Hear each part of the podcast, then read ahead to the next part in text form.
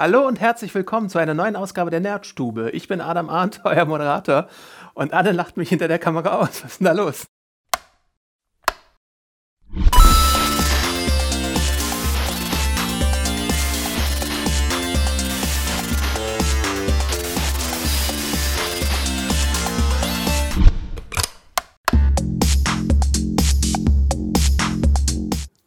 Hallo und herzlich willkommen zu einer neuen Ausgabe der Nerdstube. Ich bin Adam Arndt und führe heute durch die Ausgabe. Und mit mir dabei ist heute die wunderbare, oft kopierte, selten erreichte Lenker. Hallo. Hallo. Ähm, unsere Themen sind wieder kunterbunt durchgemischt aus den Bereichen Comic, Serien, Filme und vielleicht auch Games. Mal schauen. Äh, und wir fangen auch gleich mal an, würde ich sagen.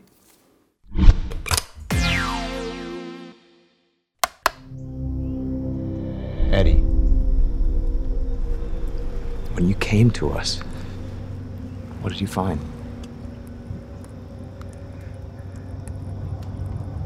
Home.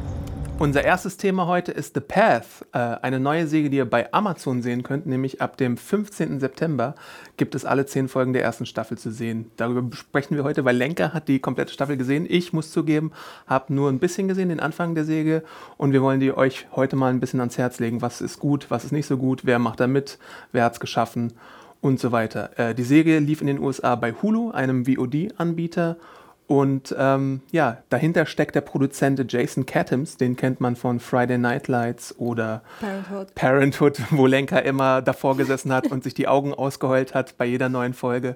Er war auch Produzent von der äh, Serie About a Boy und ist nun hier auch wieder Produzent, aber Showrunner ist diesmal die gute äh, Jessica Goldberg und die hat auch bei Parenthood mitgearbeitet. Ja, zehn Folgen gibt es jetzt komplett bei Amazon Prime. Lenker, du kannst ja mal kurz vielleicht zusammenfassen, worum es geht. Also es geht um eine, wir würden Sekte sagen, das hören die Follower aber gar nicht gern, die nennen es eine Bewegung. Es erinnert leicht, ab und zu auch ganz stark an Scientology. Darf man das hier so sagen? Ich hoffe. Bitte verklagt uns nicht. Und es geht im Grunde um eine Familie, ähm, die in der Sekte lebt und um ihre Beziehung außerhalb und innerhalb der Sekte. Ja. Das Äh, war's eigentlich. Wer spielt denn mit? Das ist die weitere Ja, interessante Frage, die sich da stellt. Die Prämisse würde natürlich kein, vor, äh, kein äh, hinterm Ofen hervorlocken, aber die Darsteller sind natürlich super. Da ist einmal Aaron Paul aus Breaking Bad. Und The Price is Right. Also wenn ihr diesen legendären YouTube-Ausschnitt vielleicht kennt, den Ernie vielleicht jetzt an dieser Stelle mal reinschneidet. Bling, bling, bling.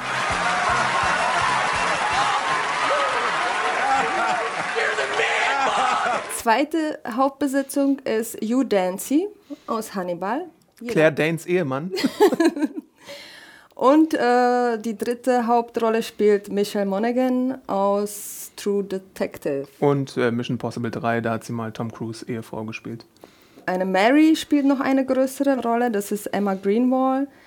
Der Sohn der Familie, der ist 16 Jahre alt, der spielt auch eine große Rolle ähm, in dem ganzen Drama um die Sekte, das ist Kyle Allen. Bei dem habe ich mich gefragt, als ich den Piloten gesehen habe, kaufe ich Aaron Paul jetzt ab, dass er schon einen 16-jährigen Sohn hat? Ja, Wenn ich bei Breaking Bad glauben sollte, dass er irgendwie noch so ein äh, Schüler ist. Das war ein bisschen schwierig, Aaron Paul als Familienvater wahrzunehmen, weil er spielt schon eine ähnliche Rolle, oder? Findest du nicht? Ja, so also er ist ein gebrochener Mann, der früher Probleme mit Drogen hatte, äh, schwere Vergangenheit hat und so in die Sekte reingerutscht ist. Ich weiß jetzt nicht, ob ich spoilern darf. Äh, wir spoilern hier an dieser Stelle erstmal nicht sehr weit. Wir beziehen uns erstmal auf die erste oder die zweite Episode, damit ihr ungespoilert da reingehen könnt, anders als bei Narcos letzte Woche. Also wir sprechen wirklich kurz nur über die Pilot und dann gibt es vielleicht einen ganz kleinen Ausblick an einer späteren Stelle noch. Genau. Also am Anfang, ich weiß nicht, wie geht's dir mit Hawk? Mochtest du ihn? Ja, Also am Anfang ist er ein bisschen anstrengend, aber zum Ende der Serie wird man ihn ins Herz schließen. Ich fand, ich fand den Einstieg der Serie relativ interessant, weil ich erstmal gar nicht wusste, wo bin ich hier eigentlich? Äh, ist es hier eine dystopische Welt oder nicht? Was ist hier gerade vorgefallen? Es klärt sich relativ schnell auf. Es, es gibt einen Hurricane und die Sektenmitglieder suchen dann nach den Opfern und geben denen äh, so ein paar Dinge, die sie brauchen, also Verpflegung, Wasser und so, und ermöglichen denen dann auch mitzukommen zu ihrem Movement da. Ne? Genau, die retten sie quasi aus einer misslichen Lage und natürlich sind sie dann dankbar, dass sie irgendwie Hilfe bekommen haben. Und so akquirieren sie neue Mitglieder quasi. Ja, und Aaron Pauls Figur war auch kurz bei so einem Treffen, was irgendwie auch so seine komplette Denke über das Movement verändert hat. Und seine Frau erkennt ihren Mann so erstmal gar nicht wieder und fragt sich, was ist da eigentlich mit dem passiert.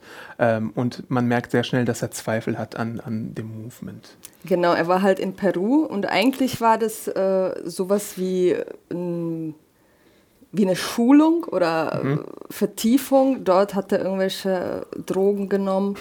Hatte, du Crystal Meth? äh, Ayahuasca. Aha, das sollte ich aussprechen. Warum sollte ich das aussprechen? und die wirken psychedelisch und dann äh, sieht er halt manche Personen, Aus seiner die da nicht sind, die eigentlich nicht da sein können und äh, stellt nach dieser Reise das ganze Movement in Frage, also die ganze Bewegung. Aber da ist noch eine Person, die in Piloten ein bisschen mysteriös daherkommt. Ich weiß jetzt nicht, ob das am Ende aufgelöst wurde. Ich sag's jetzt einfach. ja.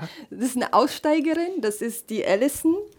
Äh, ihr, das wird sich relativ schnell aufklären, dass sie eine Aussteigerin ist, weil ihr Mann angeblich von der Sekte umgebracht wurde. Und das ist quasi die Verschwörung hinter der, hinter der Sekte, die die halt Aaron Paul bzw. Eddie äh, dann ins Grübeln bringt und er das alles in Frage stellt. Seine Frau Sarah ist, die ist sehr gläubig, also die ist, die ist da auch in der Sekte, in, in die Sekte hineingeboren und dort aufgewachsen und die ist völlig überzeugt davon. If darkness falls, die Sekte, die wir hier die ganze Zeit ansprechen, heißt, äh, ist, der Sektenführer heißt Myers und der hat auch zahlreiche Bücher schon zum Thema geschrieben und ist jetzt auch, glaube ich, gerade noch dabei, weitere zu schreiben, oder?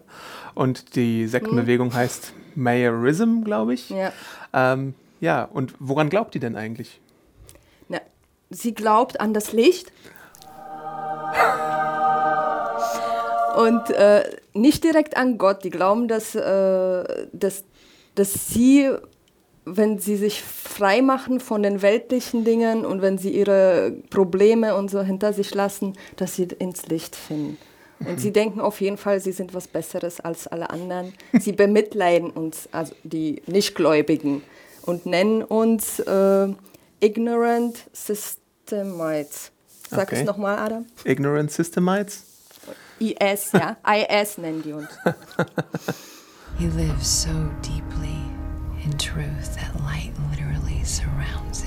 Ja, und wie gefällt dir die Säge bislang so? Wir haben, glaube ich, bei Serienjunkies eine Pilot-Review äh, gehabt, die hat der Säge fünf Sterne gegeben. Äh, nachdem ich es jetzt nochmal gesehen habe, ich bin ein bisschen kritischer, glaube ich. Mich hat der Pilot nicht ganz so äh, eingefangen mit fünf Sternen oder so. Es ist auf jeden Fall sehenswert, aber ich würde sagen, dass es da schon so ein paar Längen gibt. Ich habe nämlich immer ein paar Probleme mit Serien, die wirklich eine Stunde lang gehen, weil es dann manchmal so ein paar Längen gab und das Gefühl hatte ich jetzt auch bei der Säge. Äh, zugegeben, ich habe sie nicht ganz äh, wach gesehen, aber das ist vielleicht mein Problem. Ich werde jetzt auf jeden Fall weiterschauen. Äh, hast du Kritikpunkte oder besondere Pluspunkte, die du rausstellen würdest? Na, ich habe mir ja den Piloten auch nochmal angeguckt, weil ich halt ein bisschen vergessen habe, wie gut er war. also ich hätte nochmal, also Henning hat die äh, Reviews geschrieben und auch wirklich tolle Reviews. Er nimmt das richtig auseinander und hat fünf Sterne für den Piloten gegeben. Ich würde die auch geben, weil die Charaktere werden super eingeführt. Äh, die, das Thema ist, ist, interessant und faszinierend. Stimmt, äh, es gibt selten im Serienbereich, dass so ein Sektenthema behandelt wird. Es ist großartig erzählt und ich finde auch, dass im Piloten eigentlich schon sehr viel passiert. Okay, ja, ja, klar. Also es, es ist langsam erzählt, aber dennoch passiert viel. Also Karl, also Udancy, wird am Anfang des Piloten als quasi ein Engel dargestellt. Ja. Und schon am Ende der Pilotepisode weiß man, dass er es nicht ist. Ein Wolfs im Schafpelz vielleicht. Uiuiui. Obwohl man in dem Falle natürlich auf seiner Seite ist, aber man merkt halt, dass er ein bisschen Aggressionsprobleme hat. Und mich auch nicht missverstehen, ich würde jetzt nicht sagen, dass es irgendwie eine schlechte Säge ist oder so. Fünf Sterne würde ich vielleicht nicht ganz teilen, so vier gehe ich komplett mit d'accord. Äh, und ich bin wirklich sehr, sehr, sehr gespannt, wie es da weitergehen wird. Eine zweite Staffel ist ja auch schon bestellt. Ne? Genau. Amazon bringt die Säge jetzt äh, relativ, also schön kompakt wieder, wie es von Amazon gewohnt ist, komplett am Stück, Deutsch und Englisch äh, könnt ihr ab dem 15. September äh, dort sehen, wenn ihr Amazon Prime-Kunden seid. und einfach mal reinschauen und uns dann mitteilen hier, was ihr davon haltet. And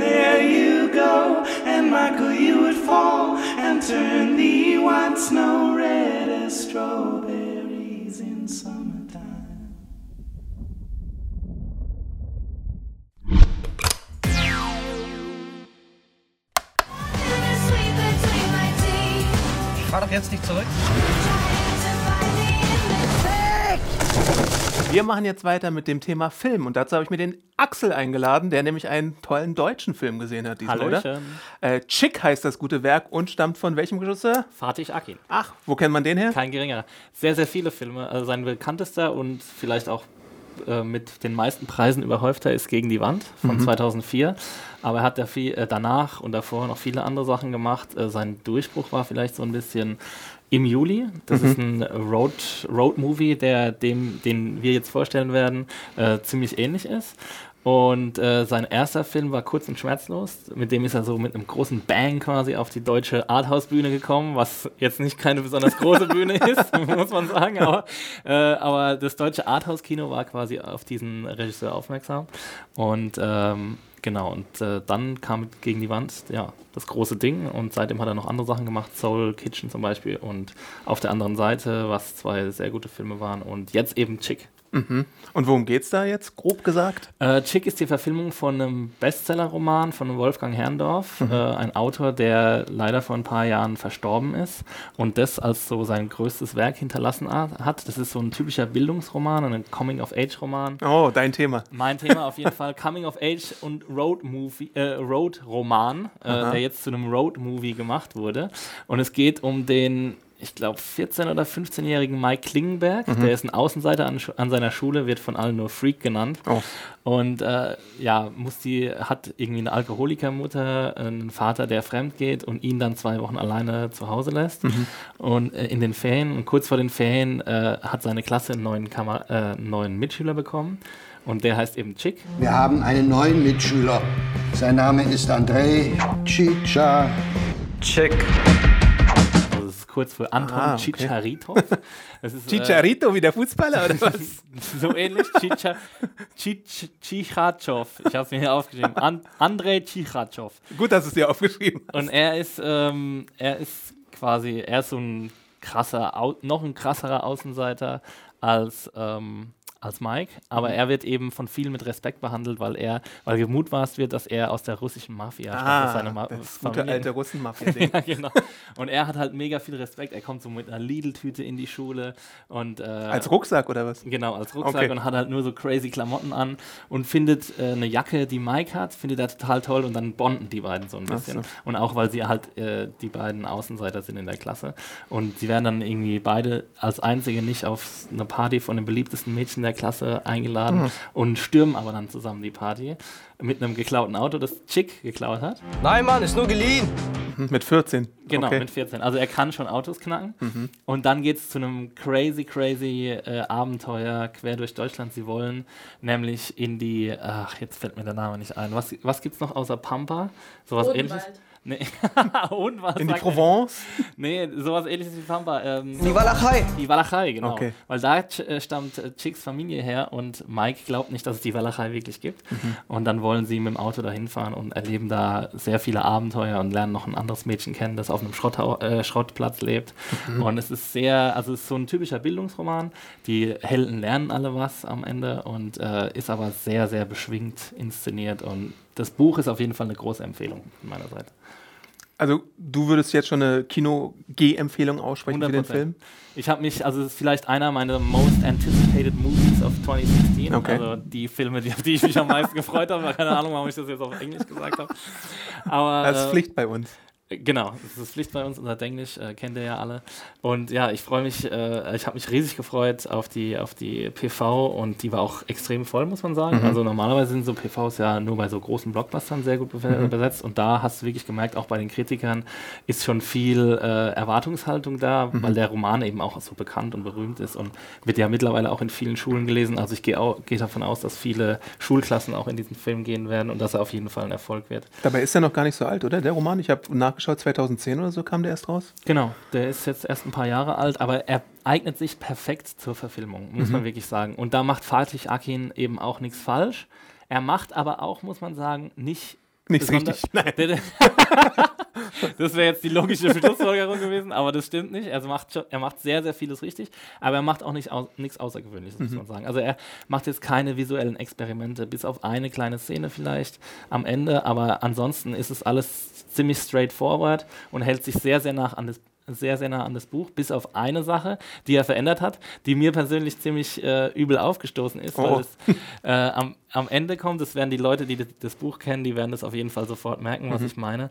Ähm, aber ansonsten hat er sich sehr nah an die Vorlage gehalten und es ist auch wirklich ein sehr, sehr unterhaltsamer Film rausgekommen, der routiniert inszeniert ist, mit guten Hauptdarstellern. Ich habe mir sehr aufgeschrieben, Chick wird gespielt von Anand Batbilek und äh, Mike von Tristan Göbel. Das sind jetzt zwei unbekannte Darsteller, weil sie auch sehr jung sind. Ähm, aber ja, auf jeden Fall absolute Empfehlung meinerseits und auch ein super Soundtrack hat der Film. Also viele coole, nicht so ganz bekannte Pop-Hits, ähm, die man sich, wenn man sich ein bisschen um, um Musik äh, mit Musik beschäftigt oder dafür interessiert, dann kennt man die, aber es sind jetzt nicht so Sachen, die im Radio runterlaufen. Deutsch oder Englisch? Beides. Okay. sowohl, Ja. Gibt es irgendwas, womit du es jetzt auf Anhieb vergleichen könntest? Ähm, von Fatih Akins Werk ähm, wird mir da einfallen äh, im Juli, den ich vorhin schon Mhm. erwähnt habe, weil es auch so ein Roadmovie ist. Da sind die Protago Protagonisten älter, aber es ist halt eben auch so ein, dieses klassische Roadmovie-Feeling, was dabei aufkommt. Und ähm, von allgemein von Filmen wird mir jetzt vielleicht so von Coming-of-Age-Filmen vielleicht, ähm, ja, Y tu Mama Tambien, das ist ein, Mhm, äh, okay. kennst du? Ja. Spanischer Film mit, äh, Gal, nee, mexikanischer Film oder so, mit Gael Garcia Bernal. Ähm, da sind die Protagonisten zwar auch älter, aber da so ungefähr in die, in die Richtung passt das schon. Cool. Landschaftsaufnahmen gibt es auch, wenn sie einen Roadmovie machen wahrscheinlich? Gibt es auch viele von Deutschland halt eben. Also sie, äh, Spoiler, sie kommen nicht aus Deutschland raus. Ah, okay. ähm, ja, aber das ist jetzt nicht so, steht jetzt nicht so im Vordergrund. Also ähm, es gibt eine coole Szene, wo sie durch ein Maisfeld brettern mit diesem geklauten Lader, den sie haben. Das ist Mhm. halt auch eine ziemlich coole Karre, so eine alte Karre, mit der sie da durch die Gegend äh, heizen. Und da äh, hat dann Chick die Idee, die glorreiche Idee, durch ein Maisfeld zu, zu cruisen und äh, seinen Namen in das Maisfeld zu schreiben mit das, dem ja? Auto. Aber ich, ich lasse jetzt mal offen, ob sie es schaffen oder nicht. Ihr könnt euch selbst vom Film überzeugen, ab dem 15. September, wahrscheinlich eher so in kleineren Kinos, vielleicht nicht unbedingt in allen großen Blockbuster-Kinos, aber Exi spricht eine Empfehlung aus und Ich kann mir vorstellen, dass der in größeren Kinos Ja? läuft. Ja. Ja gut, stimmt, der Regisseur ist natürlich jetzt auch kein kleiner Fisch, aber ja, und der Film, also ich glaube, der hat auch ein, ich glaube, das ist X-Verleih, wenn ich mich nicht irre, und die haben ja auch ein ziemlich breites, breites Mhm, Spektrum, was ja, die abdenken. Ja, Ja. ja. Wir Also, werden es sehen. falls ihr eine Alternative zu irgendwelchen Blockbustern braucht diesen Sommer, geht da mal rein und checkt das aus. Do it.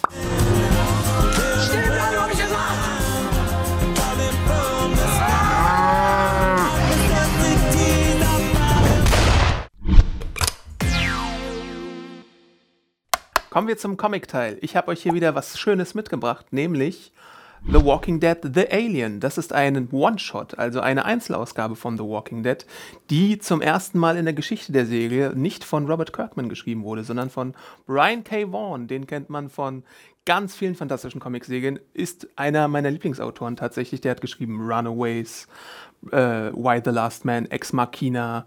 Äh, der hat im Marvel-Universum ganz viel geschrieben. Und sein Zeichenpartner ist Marcos Martin, ein spanischer Zeichner par excellence, der auch zu meinen Lieblingen gehört. Tatsächlich nur meine Lieblinge heute mit dabei. äh, der hat zum Beispiel gezeichnet für Marvel äh, Daredevil und Spider-Man in fantastischen Runs und Doctor Strange The Oath, was ich vielleicht zu einem späteren Zeitpunkt hier auch nochmal vorstellen werde. Ähm, es handelt sich nun um eine Einzelausgabe, die ihr beim äh, Panel Syndicate runterladen könnt. Panelsyndicate.com, das werden wir vielleicht auch hier einblenden, mit der Magie des Schnitts. Und äh, dort könnt ihr das Comic dann käuflich erwerben. Der Twist an der ganzen Sache ist, dass ihr so viel zahlen könnt, wie ihr wollt. Also ihr könnt entweder 50 Euro bezahlen oder auch 0 Euro. Das ist tatsächlich auch möglich. Und dann könnt ihr euch das Comic in verschiedenen Varianten herunterladen, als PDF oder als durchblätterbare Datei. CBZ heißt die. Und es ist ein 32-seitiges Comic. Ähm, der Deal ist so entstanden, ähm, dass der Image Verlag, der Verlag, in dem Robert Kirkman, der Erfinder von Walking Dead, arbeitet, äh, das vorherige Comic von Marcos Martin und BKV, also BKV, Brian Vaughan, ähm, veröffentlicht hat als schönes Hardcover für 50 Euro oder so. Und im Umkehrschluss haben die ihm dann erlaubt, ey, ihr dürft auch mal eine Walking Dead Geschichte für uns machen. Und herausgekommen ist dann dieser, diese kleine Geschichte, die handelt von dem guten, äh, ich muss gerade mal den Namen nachschauen, genau, Jeffrey. Äh, das ist eine Figur, die wir in Spanien kennenlernen und die sich dann herumschlagen muss gegen die Zombies und dort äh, so ein bisschen kämpft. Unterstützt wird sie dabei von einer gewissen Claudia. Und es gibt einen wunderbaren Twist in der ganzen Sache, den ich hier aber nicht verraten möchte, aber nur so viel, äh, der gute Jeffrey könnte verwandt sein mit jemandem, den ihr ganz gut kennt, der in Amerika lebt. Kann das sein? Ich weiß es nicht.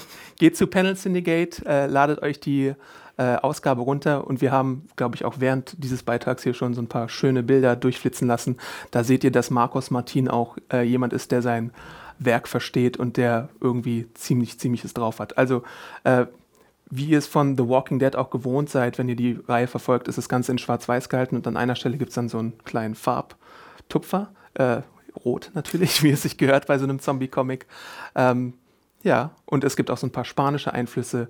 Wer Fear the Walking Dead guckt, ähm, das ist natürlich deswegen auch interessant, weil die ganze Geschichte mal nicht in Amerika spielt oder in Nordamerika, sondern tatsächlich mal in Europa. Das habe ich mir, glaube ich, im Podcast auch schon relativ oft gewünscht, dass wir zu anderen äh, Kontinenten mal wechseln und hier ist es tatsächlich mal äh, geschehen. Also eine wirklich schöne Einzelausgabe, die ihr ohne viel Geld zu investieren euch tatsächlich mal runterladen könnt, wenn ihr Lust habt. Ich werde es tun. There's a vast ocean of shit that you people don't know shit about. Adam Arndt. Knows every fine grain of said shit. Das war es auch schon wieder mit der zweiten Ausgabe der wunderbaren Nerdstube mit der wunderbaren Lenker und dem Awesome Arndt. Äh, wir möchten euch dazu aufrufen, uns bei Twitter über Hashtag Nerdstube auch nochmal ein bisschen Feedback zu geben, es weiter zu sagen an eure, Freunde, eure Familien und eure Eltern und überhaupt an alle da draußen, damit äh, noch viel mehr Leute die Nerdstube kennenlernen. Und natürlich könnt ihr die Sendung dann auch am Wochenende bei YouTube nochmal komplett nachschauen. Oder wenn ihr nochmal ausführlicheres Feedback habt, bitte gerne damit an podcast.serienjunkies.de. Also alles, was nicht in 140 Zeichen passt zum Beispiel. Ansonsten könnt ihr uns bei Twitter finden. Ich bin Awesome Arndt Lenker. Fahrradlenker. Genau, und wir freuen uns einfach auf eure Zuschriften und sehen uns dann nächste Woche hoffentlich wieder mit frischen Themen. Schaltet wieder ein. Bye.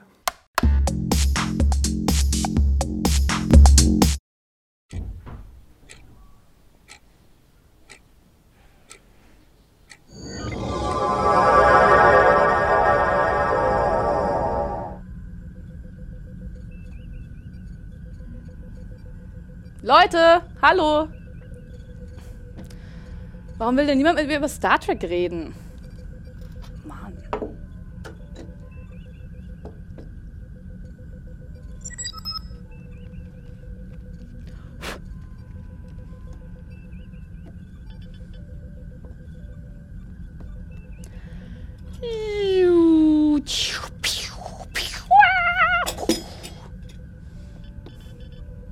Happy birthday, Star Trek. Live long and prosper.